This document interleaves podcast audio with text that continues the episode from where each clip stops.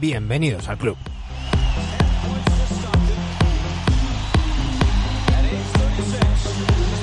Ya estamos aquí de vuelta, tal y como os anunciamos, antes de llegar al lunes iba a haber una entrega extra. Y es que dentro de esos programas que hacemos con entrevistas en inglés a gente al otro lado del charco, hoy charlamos con Joe Manson de Sonics Forever.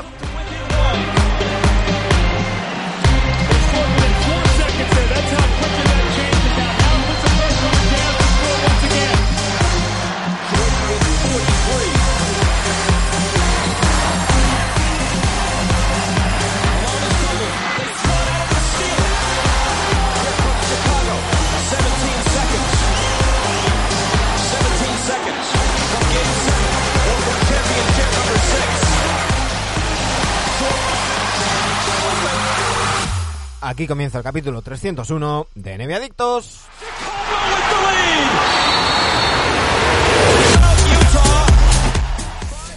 Como os anunciamos, charlamos con nuestros amigos de Sonics Forever, un podcast dedicado eh, desde Seattle a la historia de los Seattle Supersonics y a la actualidad, porque ya sabéis que cada vez son mayores los rumores que hablan de una posible expansión de la NBA. Eh, se hablaría de 2,6 billones de dólares, es decir, 2.600 millones de dólares, para mm, añadir una franquicia a, la NBA. Se habla de dos franquicias nuevas y en todos los rumores, pues o bien sale eh, incluso en México Distrito Federal, se habla de Las Vegas, se habla de Louisville, pero siempre se menciona a Seattle. Han remodelado su pabellón, hay un nuevo pabellón, de eso hablaremos también con Joe. Eh, la alcaldesa, todas las fuerzas vivas de la ciudad y del estado están apoyando la, idea y parece más cercano que nunca. Como, como escucharéis luego, mm, desde Seattle se da eh, por seguro y que es simplemente una cuestión de tiempo y en el momento en el que haya una expansión NBA, pues allí llegará la franquicia del estado de Washington.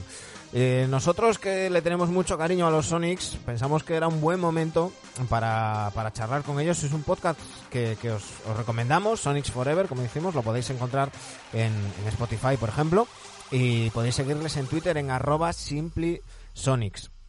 Eh, es una pasada, tienen unos invitados geniales. Mm, George Cal, Jamal Crawford han pasado por allí y recuerdan pues los, los equipos históricos de los de los Sonics. Ya sabéis, la estructura, la de siempre, hacemos un programa con entrevistas en inglés. Primero vais a escuchar la entrevista tal cual eh, en, inglés y después, una vez pase media hora, son 30 minutos de, de entrevista, tendréis la versión doblada. Así que si la queréis escuchar en castellano, eh, adelantad 30 minutos la reproducción y si queréis escucharla en inglés, simplemente tenéis que quedaros a la escucha porque vamos ya con Joe Manson de Sonics Forever. Espero que os guste.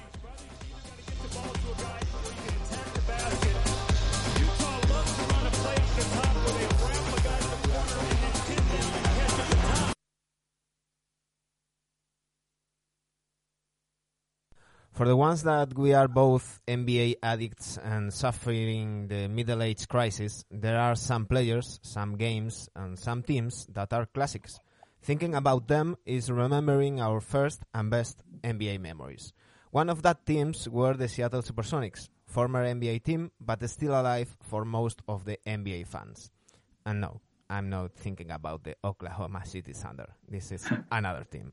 The Emerald City is now among a couple of names in the rumors of a possible NBA expansion.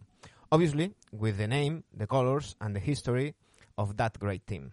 We thought that it was a good excuse to cross not only the ocean, but also all the American continent and talk with our friends of Sonics Forever, a podcast in which you can enjoy all about the Seattle Supersonics and their history. Joe Manson, welcome to NBA Adictos.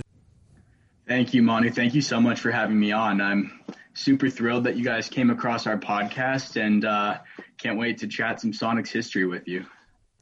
It's great. Uh, you have to, to listen your your podcast because um, listening to um, George Karl to uh, Jamal Crawford is and all that you talk about the history of, of that uh, team is, is, mm-hmm. is great. Founded in 1967, the Sonics were the first professional team of the four major league, uh, leagues to establish in, in Seattle. Also, the first one to win a championship for the city in 1979. Uh, then the Storm, the Seahawks, and the Sounders did it too. My partner, Danny Gea, uh, wants to know which team is the fans' favorite in Seattle. Oh, that's a great question. Um, right now, um, I would say it's pretty clearly the Seahawks, uh, given that the Sonics haven't been around for, it's been, you know, coming up on 13 years that we've been without the Sonics. So right now, the Seahawks, but if we rewind a little bit to when we actually did have the Sonics, um, I would say for the for most of their history, the Sonics were the favorite team in Seattle. Uh, like you mentioned, they were the first professional sports team we had.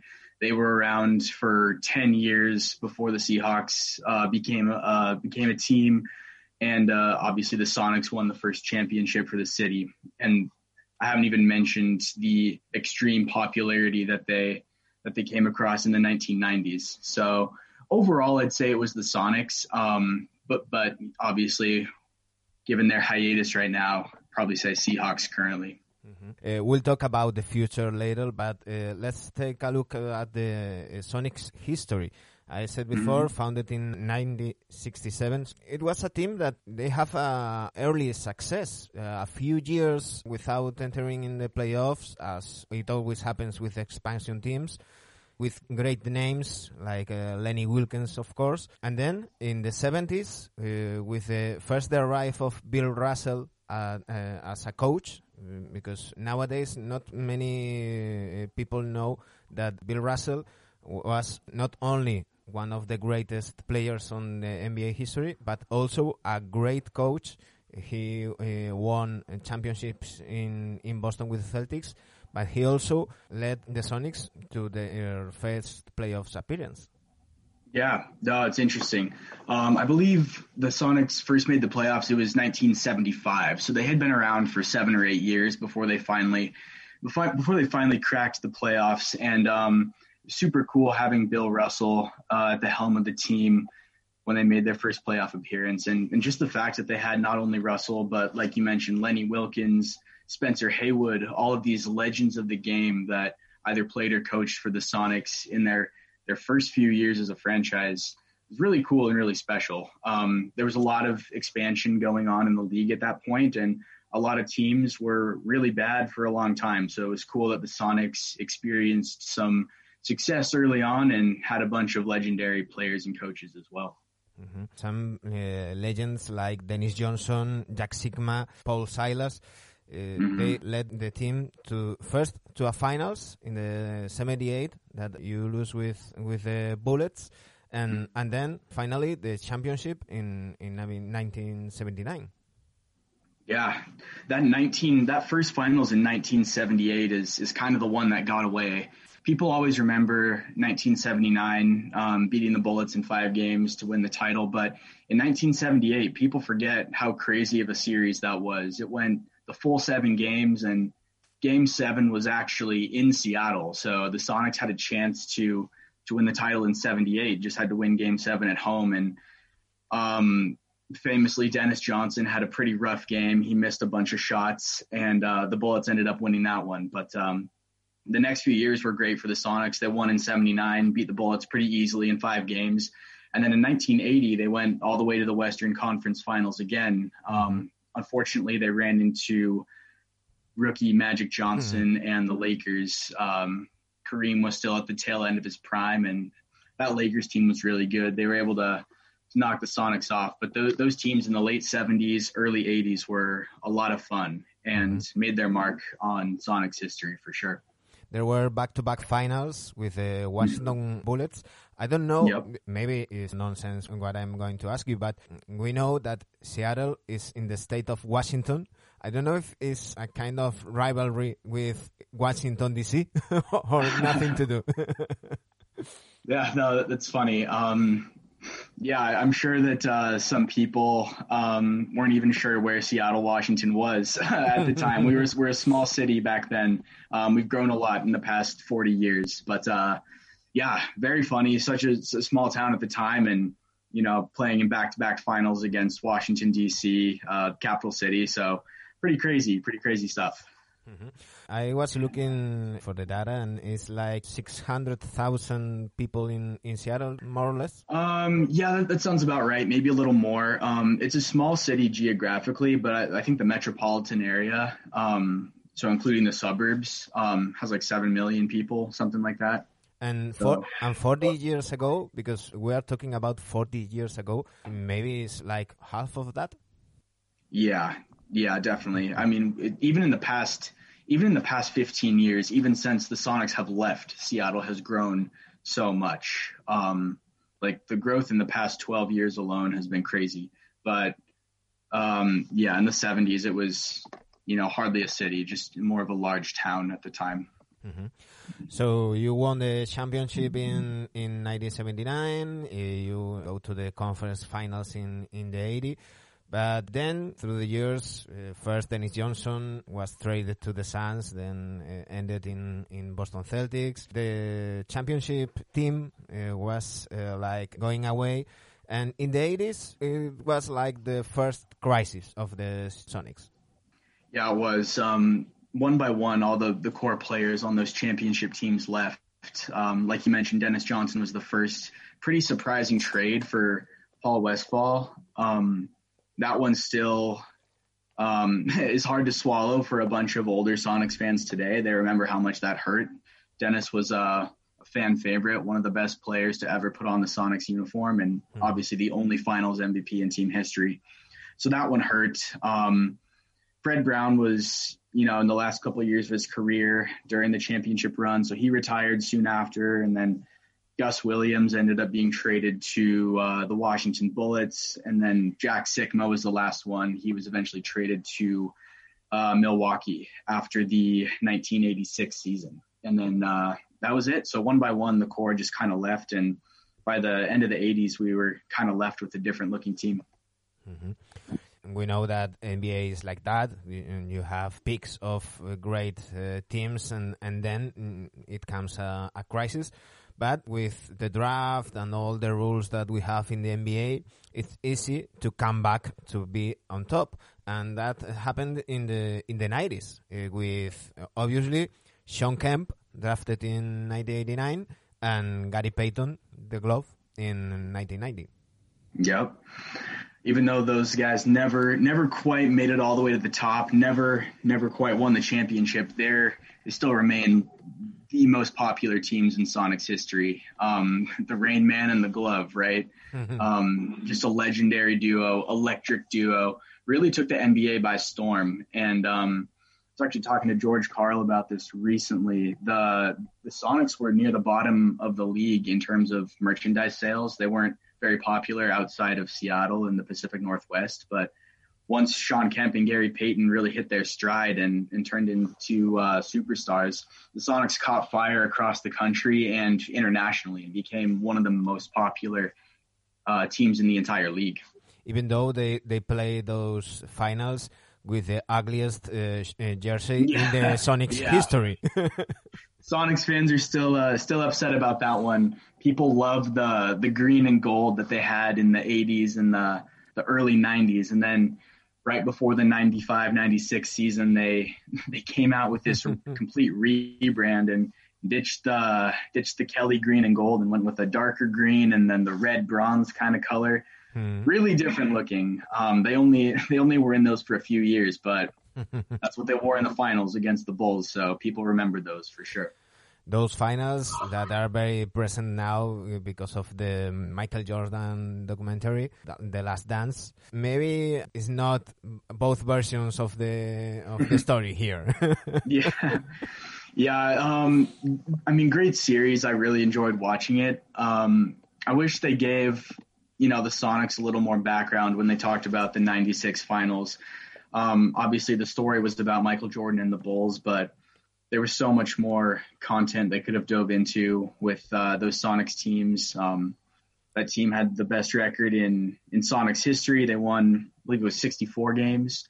Um, just an incredible season, and they probably beat any other team other than the the '96 Bulls in the finals. So um, special team. Uh, this year is the 25th anniversary of of that squad, and Mm-hmm. Um, hopefully we'll be talking about them the whole year because they were they were special. these days when when some I call them Lebroniers, I think that there in the US you call them bronsexuals.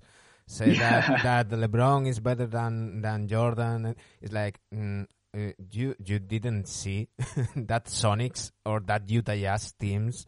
Uh, they were mm, good as hell. Yeah, no, Michael Jordan took down a lot of good teams. Those that 93 Suns team, 96 Sonics, both of those Jazz teams, they were they were no pushovers. So yeah, um if we're going to lose to anyone, I guess uh I guess Michael Jordan's it's Mhm. fine to lose to him, I guess, but uh some fun teams for sure. And then uh, the the final crisis uh, for the for the Sonics, even that uh, in the last years with with Ray Allen and Rashard Lewis, you made playoffs and and Mhm. you have a pretty mm, good team, but there was some uh, guys, uh, you know, San Antonio Spurs. Yeah. Totally. No, there were some, there were some fun teams with uh, Ray Allen and Rashard Lewis. Um, in many ways ahead of their time. They were shooting a lot of 3s Mhm. um, playing small. Um, had a bunch of different guys kind of platooning at uh, the center position. So in a lot of ways, they were you know ten years ahead of their time, and it would have been fun to see that team you know playing playing in the you know in the NBA we have now. Um, A couple of days Sorry. ago, I, I was talking with a with a friend, and I was uh, mentioning Rashard Lewis. I think that Rashard Lewis, it's that that kind of, of player like Nick Van Exel that uh, if they were playing in the NBA of mm, 2020, they would be so much uh, better players than then. Oh, Rashard Lewis would be an all star every year if he was playing in 2020. He'd be making, you know, all NBA teams all over the place. He would be, he would be different. He would be, he'd be a special player for sure. And I mean, he was great in his time too, but I feel like his his career just came 10 years too soon. we have to to talk obviously later we'll we'll talk about the ownership and all the changes but in, in the last season in in Seattle that uh, 07 08 with the trade where the Sonics pretty much give Ray Allen to the Celtics Wally Szczerbiak, Delonte West, Jeff Green, Mhm. and Yeah. and uh, Ray Allen go, uh, went to the to the Celtics with Kevin Durant in that 07 draft. I have to say that I have the jersey of Kevin Durant, the the green one of Same.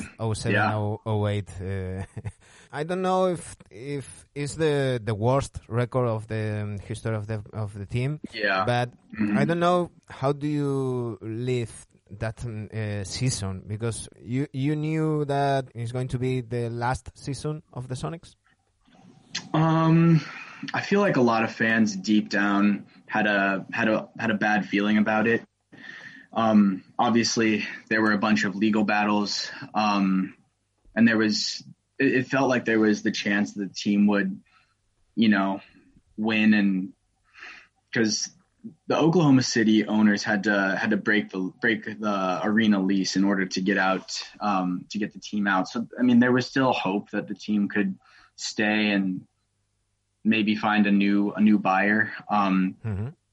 um, yeah, but I, I feel like in deep down in the pit of their stomachs, a lot of Sonics fans kind of knew that the end was coming, even though they were fighting it as hard as they could. So definitely tough memories, but a lot of good memories that year too. Kevin Durant was super special as a rookie and had a lot of great highlights and, and uh, great games as well. I remember the the crowd uh, singing that "Save Our Sonics." It was like Yeah, Yeah. it was bittersweet touching for sure. Yeah. Bittersweet. Yeah, we have to talk about obviously uh, Howard Schultz, Mhm. chairman of Starbucks, uh, who Yep. bought the Sonics in 01, maybe. Uh, I, Uh, I believe I don't It know. was either if- 01 or it might have been 02. It was either 01 or 02. Um, it's slipping my mind right now. But yeah, early 2000s, Howard Schultz bought the team. yeah, I have it here. Uh, 01. Uh, from, 01, yep, yep. He was the right. owner from uh, 01 to 06. at the beginning, is it was a, a, huge impact in the city. Uh, chairman of an enterprise like Starbucks. It seemed that it was going to be uh, good for the team, but at the end, he ended up selling the the team for uh, uh, people from Oklahoma City. That's why they are now mm-hmm. in in Oklahoma. In that new team that is called Thunder. How it was all that years in the city? So initially, uh, a lot of people in Seattle were excited about Howard Schultz owning the team. He had a lot of connections to the city. Um, Starbucks is obviously headquartered in Seattle, started in Seattle. So people were certainly excited about it initially, but uh, after a couple years, a couple years in, that excitement faded. Um, Schultz, we don't need to get into it too much, just wasn't a great owner. Um, he had a lot of frustrations with you know, all that goes into running a basketball team and really seemed like he had bitten off more than he could chew in a way. And at, at a certain point, his frustrations boiled over and he started looking to sell the team and essentially um, just kind of sold it to the first buyer. And unfortunately, it was a group that was, you know, committed to moving the team to their city. Mm-hmm. And um, to this day, people in Seattle have not forgiven Howard Schultz. Most Sonics fans will not go in a Starbucks. They won't touch it. They won't mm-hmm. drink it. Um, and you know, to this day, it's it's been almost 15 years since he sold the team, and there's still a lot of a lot of bad feelings, a lot of anger towards Howard Schultz. So. Mm-hmm. You mentioned it before that in, in the 90s, the Sonics were very popular among all, all the NBA teams.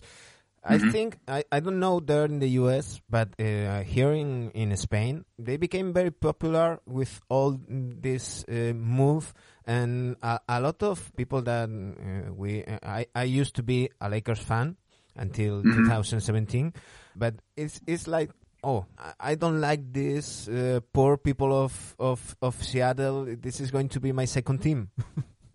yeah, no, we, we appreciate that. And it, it's crazy. I met so many Sonics fans from all over the world, all over Europe. Um, they had such a huge fan base and it really took off in the 90s. Um, I think, I mean, having Detlef Schrempf helped a lot. One of the 1st mm-hmm. great European players to play in the NBA that really helped uh, build up the Sonics international fan base. But um, the amount of fans they still have, even after them being gone for more than a decade is simply incredible. And I, th- I think we're all going to be rewarded for all of our patience um, sooner rather than later. So. Mm-hmm. Before uh, we speak about the future, uh, we have to mm-hmm. end about speaking about the past. We're doing um, a, a, piece in, in our podcast that we are looking for the favorite coach of the team's history, and mm-hmm. we have like four candidates so okay. I I don't know if you agree with me that Bill Russell, Lenny Wilkens, Bickerstaff, and, and George Karl are the the four best coaches in Sonic's history. But maybe Lenny Wilkens, the one that uh, led the team to a championship, has to be the, the best coach. Yeah, um, no, it's a good. It's tough. There's so many good coaches in in team history. The one I'd add to the list is is also Nate McMillan. Um, mm-hmm obviously longtime Sonic.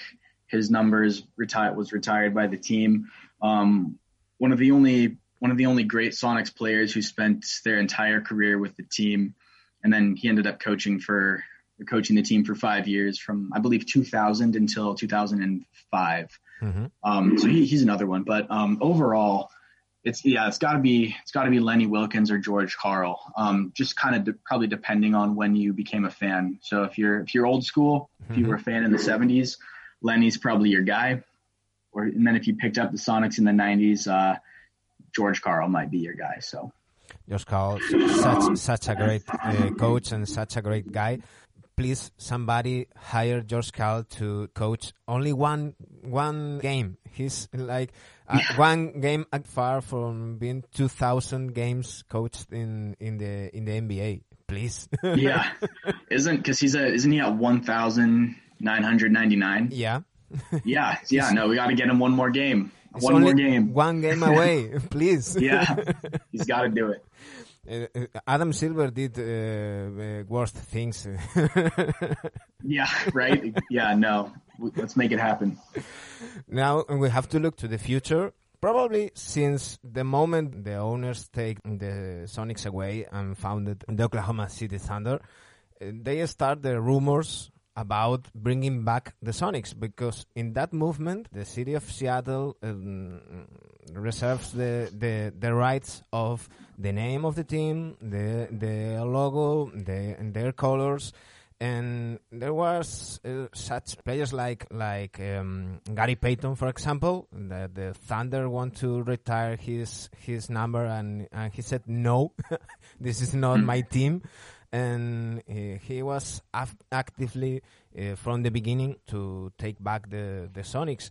But maybe in these mm, last years, that that rumors uh, became louder and louder. Uh, before we talk about these last rumors of these years, how it was from uh, 2008 uh, until 2019, that that decade in in Seattle around the, the Sonics because we we see uh, your podcast, uh, we see shirts, we see um, uh, hashtag like bring back our Sonics. How it was with the fan base? Yeah, that's a good question. Um, initially, the first few years, it was a lot of um, anger and a lot of sadness. You know, for for good reason. Um, you know, people were just so upset that the team was gone a lot of Sonics fans um, stopped watching the NBA entirely those first few years. Um, so you know a lot of a lot of anger and sadness in, initially, but over the last few years, I, have felt the tone kind of shift, the feeling kind of shift a little bit, and it's less it's less negative, um, less thinking about the bad things that have happened in the past, and it's more um, you know, a little more optimistic, a little more looking ahead to the future, and and the feeling that the Sonics are going to come back is just getting stronger and stronger. So people are starting to get excited again. People are, you know, buying gear again. People are are hungry for the stories and the memories again. So it's an exciting time for sure. Mm-hmm. The coronavirus obviously is like the worst thing that happened in our lives, but maybe it has some good consequences. And one of, uh, of them is that the NBA teams they are struggling financially uh, because of uh, so many money uh, lost in, in this in this crisis.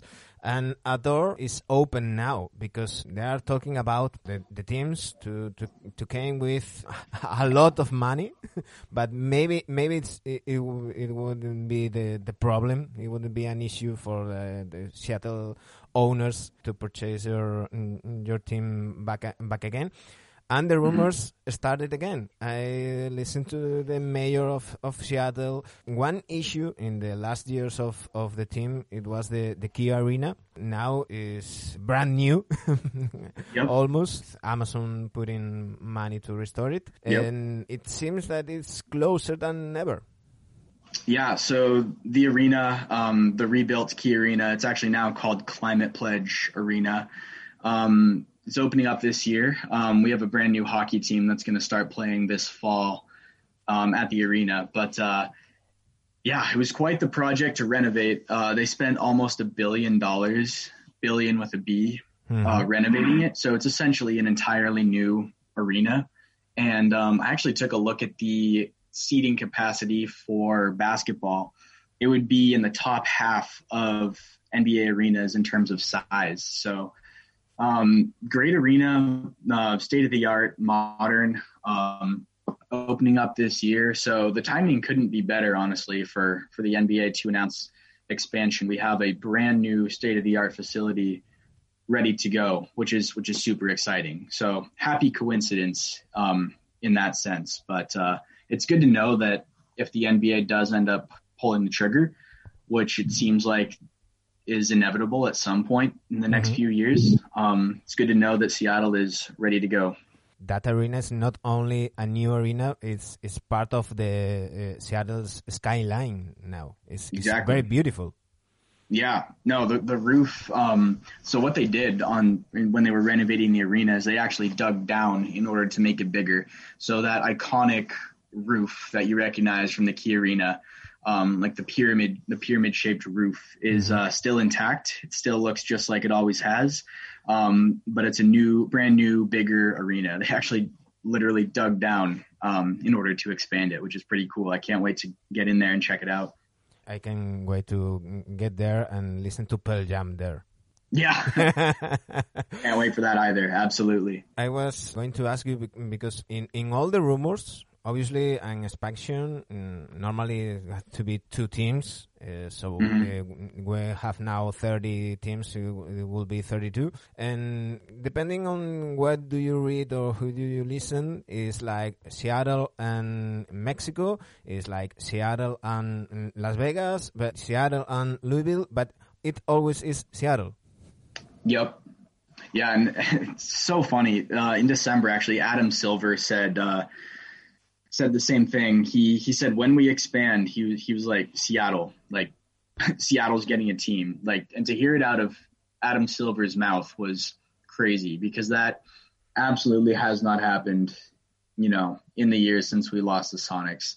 So to actually hear that from the guy who runs the entire show really solidified in my mind that this is not a matter of if, it's a matter of when. And Seattle's going to be one of the two when they decide to expand the league. That was going to be my last uh, question. It's not a matter of if, it's a matter of when, because it's not only uh, Adam Silver. I listened to uh, Mark Cuban on Bill Simmons' podcast saying that uh, he wants to explore all the um, possibilities of that expansion, and obviously Seattle has to be in, in that expansion. And we have to remember that only Mark Cuban and I think uh, Allen for the Blazers both Paul against Allen, yep. vote against Mhm. uh, the the move uh, to to Oklahoma. Yeah, and uh, Sonics fans haven't forgotten that. Um, obviously, um, we greatly miss Paul Allen, who passed a couple of years ago. Mhm. Um, a legendary figure in Seattle, um, even though he owned the Blazers for all those years. But uh, well, yeah, we we don't forget what Mark Cuban did in 2008 and voted against it, and we still appreciate him for that. So. Because uh, with the Blazers, it's, it's uh, like a friendly rivalry, or or it's like a hateful ri- rivalry. It actually depends on who you ask. Um, yeah, it, it depends on who you ask. So the Sonics and Blazers have very similar histories. They've each won one championship. Um, they've each lost in the finals twice. Um, you know, they were they played each other four times in the playoffs. They each won two of the series. It's very even um, rivalry. The teams have similar histories. Um, very regional rivalry. It was fun to be able to drive down three hours and go see the Sonics play. Joe, and also they have the the same ups and downs, and mm, nearly the same time. Yeah, exactly. Yeah, they were both really good in the late 70s, um, kind of mediocre in the 80s, um, both really good in the 90s, the Blazers first and then the Sonics, and then both had some fun teams in the 2000s as well. So similar traje- trajectories for sure. We can't wait to, to see the Seattle Supersonics again in the NBA. Meanwhile, we have to play with them in the NBA 2K. I always Yep. I always uh, made the, the expansion league with the with that that Sonics, and we have to listen uh, Sonics forever. Thank you, Manu. Yeah, Sonics Forever, Sonics Forever podcast, sonicsforever.com. Um, season one is out. We're currently working on season two, getting more great players and Sonics legends on the podcast, and, and can't wait. So thank you so much. Thank you very much, Joe. Ahí teníais la entrevista con Joe Manson de Sonics Forever y ya sabéis, como siempre, ahora vamos con la versión doblada. For the ones that we are both NBA addicts and suffering the middle age crisis, there are some... Para los que somos NBA adictos y estamos sufriendo la crisis de los 40, hay algunos jugadores, algunos partidos y algunos equipos que son clásicos. Pensar en ellos es pensar en nuestros primeros y mejores recuerdos NBA. Uno de esos equipos eran los Seattle Supersonics, antiguo equipo NBA, pero que sigue vivo para la mayor parte de los aficionados a la liga. Y no, no estoy pensando en los Oklahoma City Thunder. Esos son otro equipo. La ciudad Esmeralda está ahora en los rumores de una posible expansión de la NBA, obviamente con el nombre, los colores y la historia de aquel gran equipo. Pensamos que era una buena excusa para cruzar no solo el océano, sino todo el continente americano y hablar con nuestros amigos de Sonics Forever, un podcast donde podéis disfrutar de todo sobre los Seattle Supersonics y su historia. Joe Manson, bienvenido a NBA Seattle Supersonics and their history. Joe Manson, welcome to NBA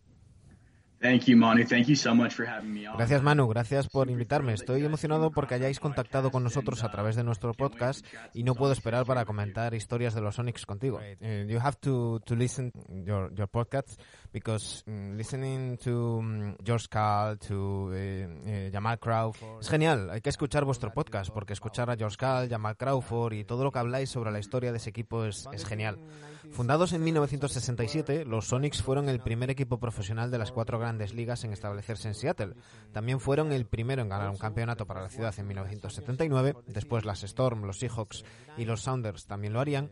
Mi compañero Dani Gea quiere saber qué equipo es el favorito de los aficionados en Seattle. Dani Gea eh, wants to know which team is the fans' favorite in Seattle. Oh, that's a great question. Um, right now, Uy, esa es una gran pregunta. Ahora mismo diría que claramente los Seahawks, teniendo en cuenta que los Sonics desaparecieron y llevamos 13 años sin ellos. Así que ahora mismo los Seahawks. Pero si rebobinamos a cuando todavía teníamos a los Sonics, te diría que durante la mayor parte de su historia, los Sonics fueron el equipo favorito de Seattle. Como mencionaste, fue el primer equipo profesional que tuvimos. Existieron como 10 años antes de que los Seahawks empezaran. Y obviamente los Sonics ganaron el primer campeonato para la ciudad. Y no he mencionado lo extremadamente populares que se convirtieron en los 90. Así que en general diría que los Sonics eran los favoritos, pero debido a la pausa en la que están, los Seahawks lo son ahora mismo. Overall, I'd say it was the Sonics, um, but, but obviously, given their hiatus right now, probably say Seahawks currently.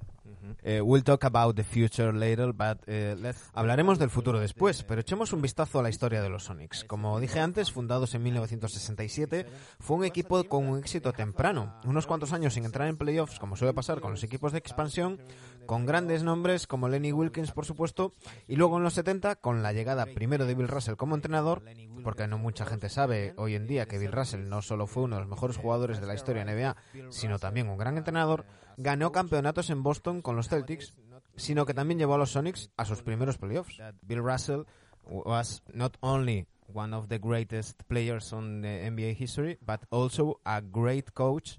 He uh, won championships in, in Boston with the Celtics, but he also led the Sonics to their first playoffs appearance.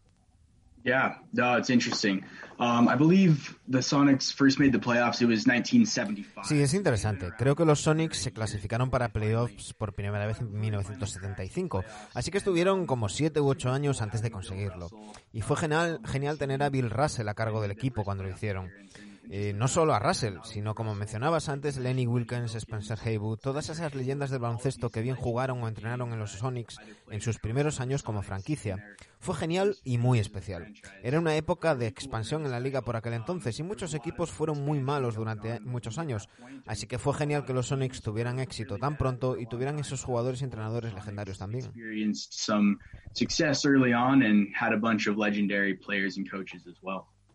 Some eh, legends like Dennis Johnson. Algunas leyendas como Dennis Johnson, Jack Sigma, Paul Silas llevaron al equipo primero a unas finales en el 78 que perdí con los Bullets y después al campeonato en el 79 with the Bullets and and then finally the championship in in 1979. Yeah, that 19 that first finals in 1978 is is kind of the one that got away. Sí, esas finales de 1978 fueron las que se nos escaparon. La gente siempre se acuerda de 1979, venciendo a los Bullets en cinco partidos para ganar el título. Pero la gente se olvida de, de, lo locas que fueron las finales del 78. Siete partidos, el séptimo en Seattle. Los Sonics tuvieron la oportunidad de ganar el campeonato en 1978. Solo tenían que ganar en casa. Famously, Dennis Johnson had a pretty rough game. He missed a bunch of shots, and the Bullets. ended Por desgracia, Dennis Johnson tuvo un muy mal partido, falló muchos tiros y los Bullets terminaron ganando. Pero los siguientes años fueron grandes para los Sonics, ganando a los Bullets en el 79 bastante fácil en cinco partidos y en 1980 llegando hasta las finales de conferencia de nuevo. Por desgracia, se encontraron allí con el rookie Magic Johnson y los Lakers. Karim aún estaba al final de su mejor momento como jugador. Aquel equipo de los Lakers era muy bueno y pudo derrotar a los Sonics, pero aquellos equipos de finales de los 70, principios de los 80 fueron muy divertidos y dejaron su huella en la historia de los Sonics sin duda. There were back-to-back finals with the Washington Bullets. Hubo dos finales consecutivas contra los Washington Bullets. A lo mejor es una tontería lo que te voy a preguntar. Sabemos que Seattle está en el estado de Washington. No sé si hay rivalidad con la ciudad de Washington DC o nada que ver. Washington DC or nothing to do. yeah, no, that, that's funny. Um, yeah, I'm sure that uh, some people um, weren't even sure. Es gracioso, estoy seguro de que mucha gente no sabía ni dónde estaba Seattle en aquel momento. Éramos una ciudad pequeña entonces. Hemos crecido mucho en los últimos 40 años, pero fue gracioso que una ciudad tan pequeña jugara dos finales contra el equipo de Washington DC, la capital. Una locura. Washington D.C., uh, capital city. So pretty crazy, pretty crazy stuff.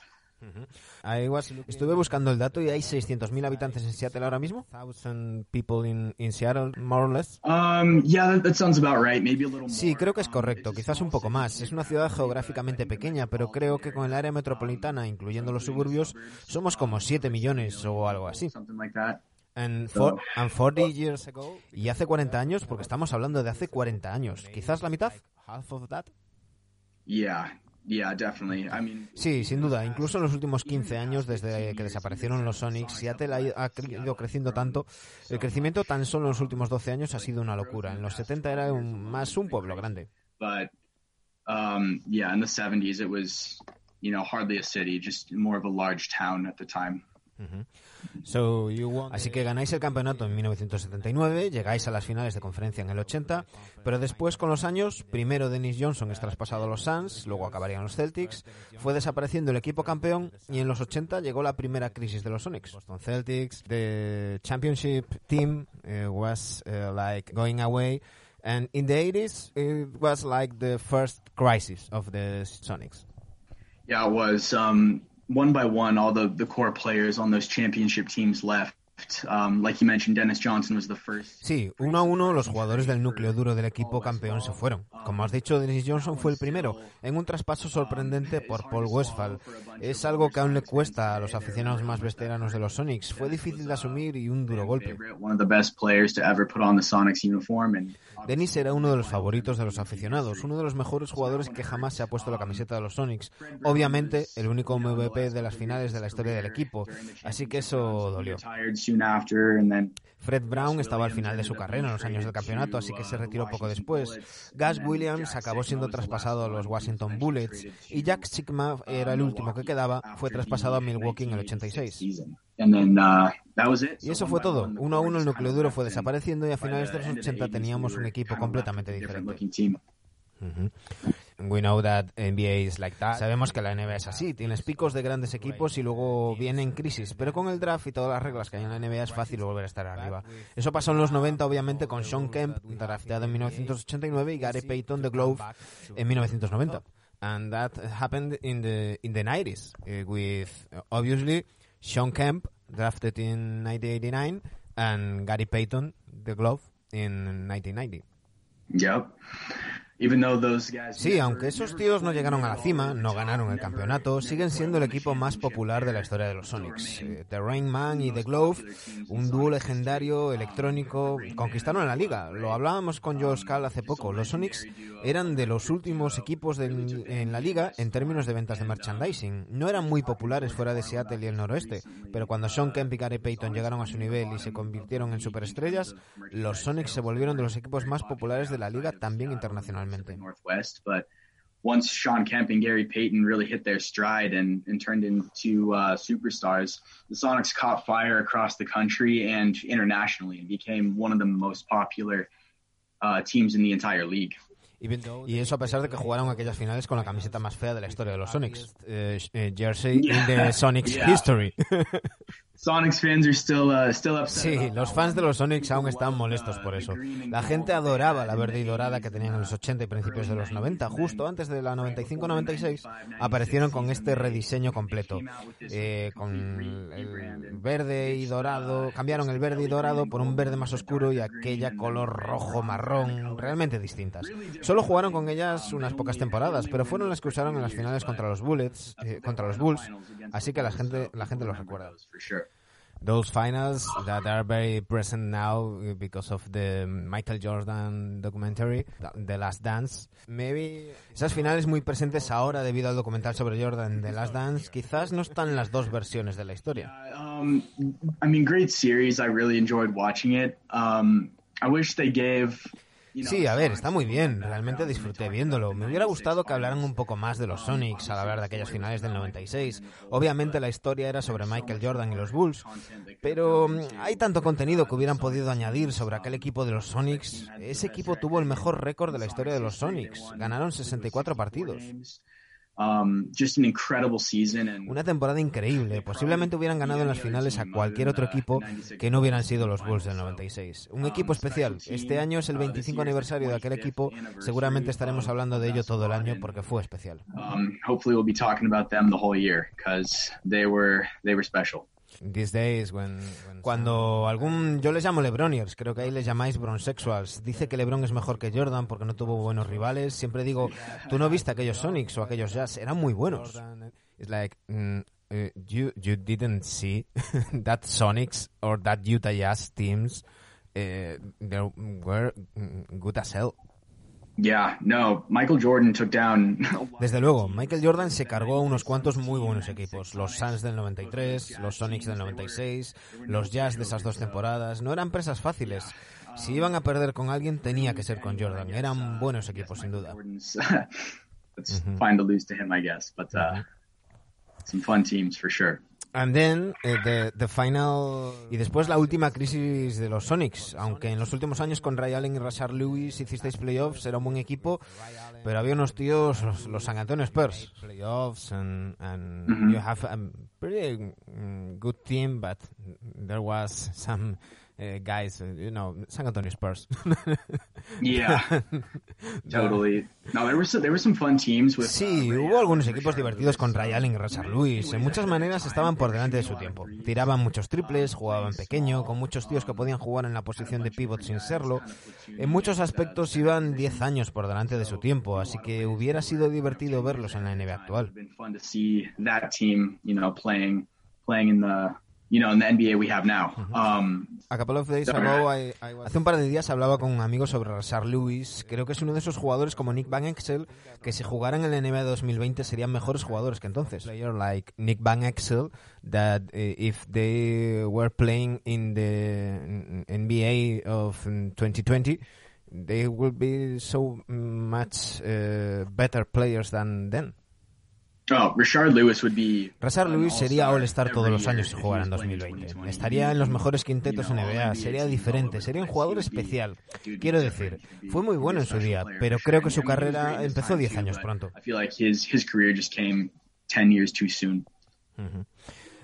Y tenemos que hablar, obviamente, luego hablaremos de los dueños y todo eso, pero la última temporada en Seattle, la 0708, con el traspaso en el que los Sonics prácticamente regalaron a Ray Allen, Wally Serbiak, Delonte West, Jeff Green y Ray Allen yendo a los Celtics, con Kevin Durant en ese draft de 2007. Tengo que decir que tengo esa camiseta de Kevin Durant, la verde, la de esa temporada 2007-2008. No sé si es el peor récord de la historia del equipo, pero no sé cómo vivisteis esa temporada, porque ¿sabíais que iba a ser la última temporada de los Sonics? The Green One of that Same. 07 Yeah. 08 uh, I don't know if if it's the the worst record of the um, history of the of the team, Yeah. but Mhm. I don't know how do you live that um, uh, season because you you knew that it's going to be the last season of the Sonics. Um, I feel like a lot of fans deep down Creo que muchos aficionados en el fondo tenían un mal presentimiento acerca de ello. Obviamente hubo unas cuantas batallas legales y parecía que había la oportunidad de que el equipo se quedara, porque los dueños de Oklahoma eh, tuvieron que romper el contrato de alquiler del pabellón para marcharse y llevarse el equipo, así que había todavía esperanzas de que el equipo se pudiera quedar.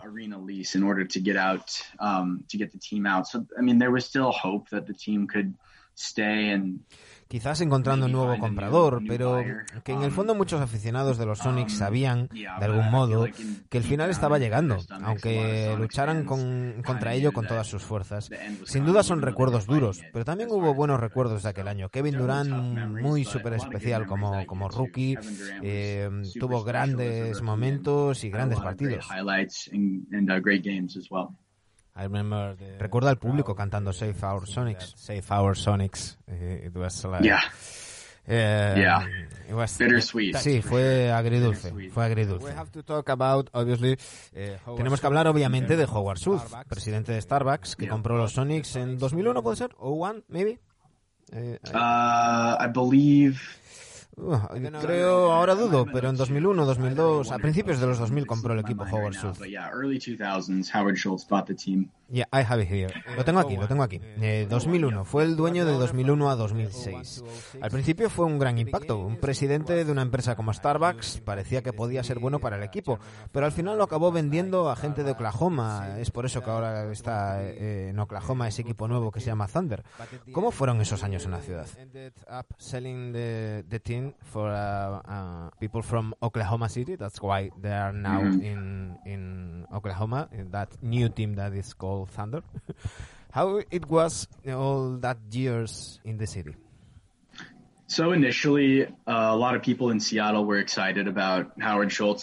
Al principio mucha gente en Seattle estaba excitada con Howard Schultz como dueño del equipo, sus conexiones con la ciudad.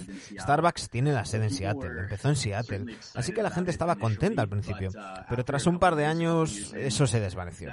No vamos a entrar en demasiado, digamos que no era un buen dueño, se frustraba mucho con todo lo que implica ser dueño de un equipo de baloncesto. Realmente parecía que había mordido más de lo que podía tragar you know, all that goes into running a basketball team and really seemed like he had bitten off more than he could chew in a way and at, at a certain point his frustrations boiled over and he Llegado un punto empezó a intentar el, el, a vender el equipo y básicamente se lo vendió al primero que apareció. Y por desgracia, ese primero que apareció era un grupo de Oklahoma que quería llevarse el equipo a su ciudad. A día de hoy, mucha gente en Seattle no ha perdonado a Howard Schultz. La mayor parte de los aficionados de los Sonics no irán nunca a un Starbucks, no lo tocarán, no beberán su café. Y a día de hoy, 15 años después de que vendiera el equipo, hay todavía mucha ira hacia Howard Schultz. Um, and you know, to this day, it's it's been almost 15 years since he sold the team, and there's still a lot of a lot of bad feelings, a lot of anger towards Howard Schultz. So. Yo mencionabas antes que en los 90 los Sonics eran muy populares entre los equipos de NBA. No sé ahí, pero aquí en España se volvieron muy populares con todo este movimiento. Yo, por ejemplo, fui fan de los Lakers hasta 2017, pero era como, no me gusta esto, pobre gente de Seattle, este va a ser mi segundo equipo. And a, lot of people that uh, we, I, I used to be a Lakers fan until 2017, mm-hmm. but it's, it's like oh, I don't like this uh, poor people of, of, of Seattle. This is going to be my second team. yeah. No, we, we appreciate that. sí, y, y, lo valoramos. He conocido tantos aficionados de los Sonics de todo el mundo, de toda Europa. Tienen una base de aficionados enorme y eso viene de los 90. Creo que de tener a Delet Strength ayudó. Eh, uno de los mm, primeros europeos en jugar a gran nivel en la NBA. Eso ayudó a aumentar los aficionados a nivel internacional. Pero la cantidad de aficionados que aún tienen, a pesar de haber desaparecido hace más de una década, es simplemente increíble. Y creo que seremos recompensados por nuestra paciencia, más tarde, que, más temprano que tarde. Simply incredible. And I, I think we're all going to be rewarded for all of our patience um, sooner rather than later. So. Eh, Antes de hablar del futuro, tenemos que terminar de hablar del pasado. Tenemos una sección en el programa en la que buscamos el entrenador favorito de la historia del equipo. Tenemos cuatro candidatos. No sé si estarás de acuerdo conmigo en que Bill Russell, Lenny Wilkins, Bickerstaff y George Karl son los cuatro mejores de la historia. Pero quizás Lenny Wilkins, que llevó al equipo al campeonato, tiene que ser el mejor entrenador. Wilkins, Bickerstaff and, George Karl are the, the four best coaches in Sonics history, but maybe Lenny Wilkens, the one that uh, led the team to a championship, has to be the, the best coach. Yeah, um, no, it's a good. It's tough. There's so many good coaches in in team history. The one I'd add to the Sí, list es eh, bueno, es, es- es- es duro. Hay muy, hay muchos buenos entrenadores en la historia del equipo. Al que añadiría también a la lista es a Nate McMillan. Mucho tiempo siendo Sonics, un número retirado por el equipo, uno de los pocos grandes jugadores de los Sonics que pasó toda su carrera en el equipo y acabó entrenando creo que cinco años a la franquicia, de 2000 a 2005. Así que habría que añadirle. Pero creo que tiene que ser Laney Wilkins o George Cal. Posiblemente depende de cuándo te aficionaste a los Sonics. Si eres old school, si eras fan de los 70, Lenny es tu tío, pero si te hiciste de los Sonics en los 90, George Cal es tu tío. if you were a fan in the 70s, Lenny's probably your guy. Or and then if you picked up the Sonics in the 90s, uh, George Carl might be your guy. So Josh Cal, Josh Cal, un gran entrenador y un gran tío. Por favor, que alguien le contrate para dirigir, aunque solo sea un partido. Que está un partido de los 2000. To coach only one, one game. He's like uh, one game far from being 2000 games coached in, in, the, in the NBA. Please. yeah, isn't because he's a Tiene is en he 1999, ¿no? 999. Ya. Sí. Yeah, yeah. No, we got to get him one more game. Sí, tenemos que conseguirle un partido más. Away, please. Solo le falta un partido. Got to do it. Sí, hay que hacerlo.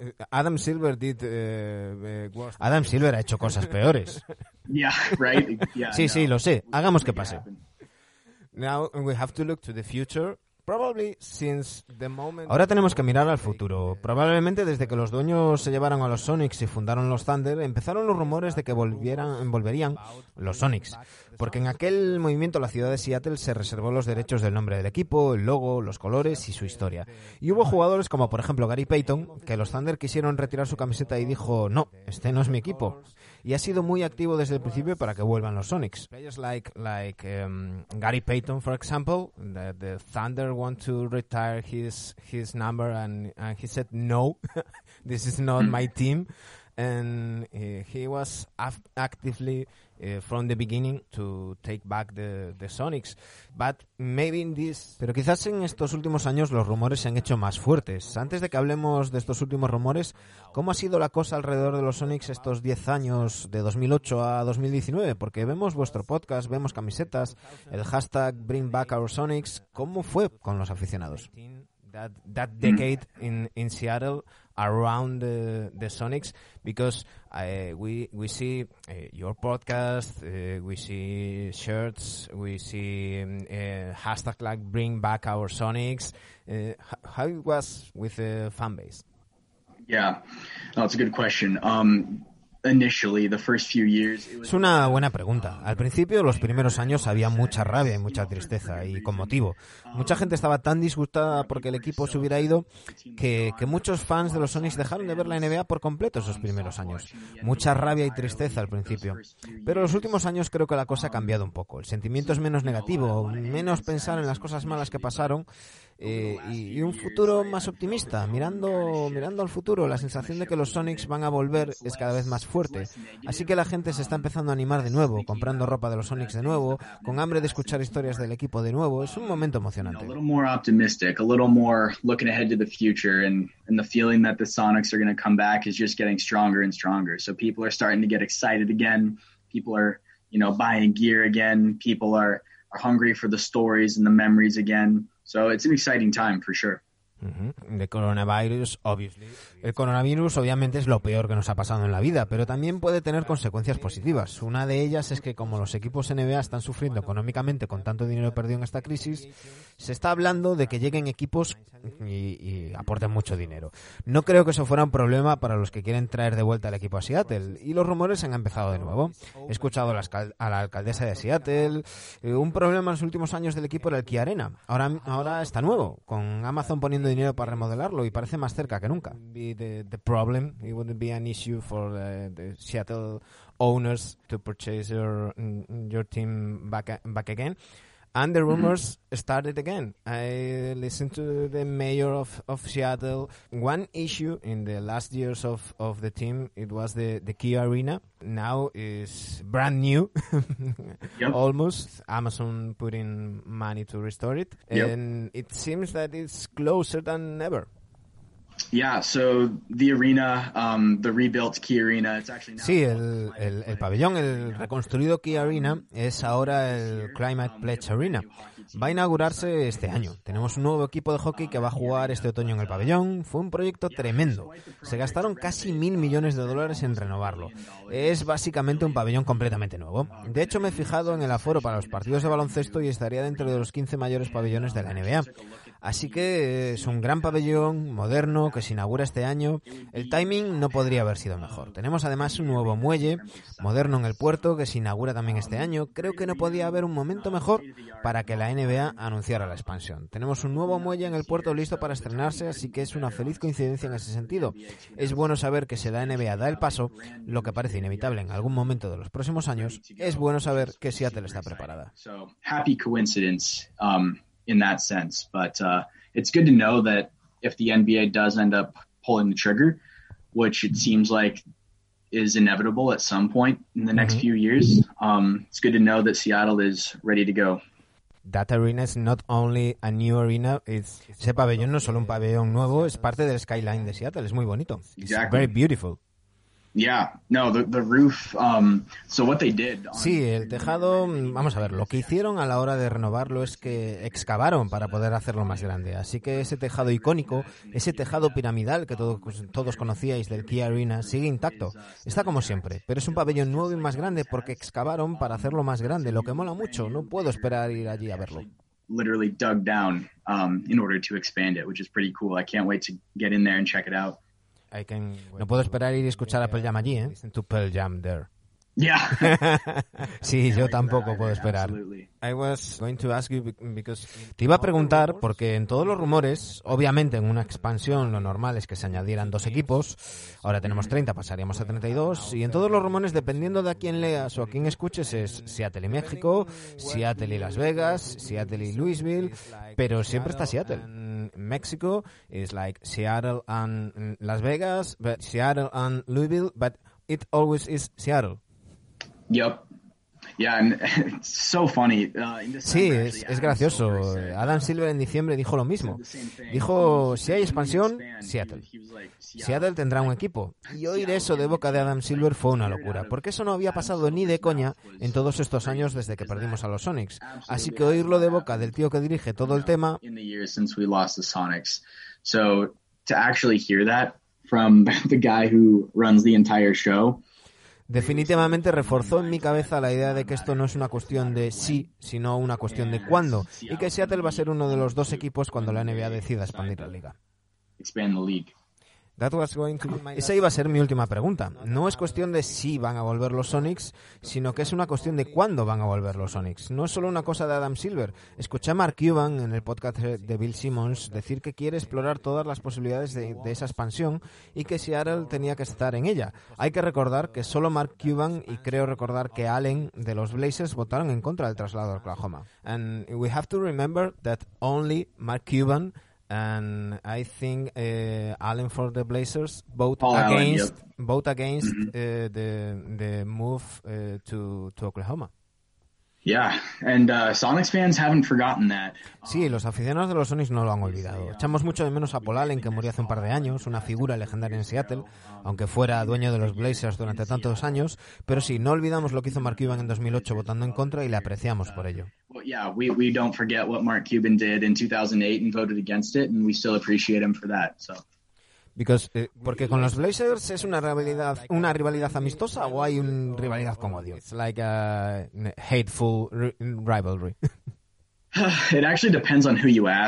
Bueno, eso depende de a quién le preguntes. Depende de a quién le preguntes.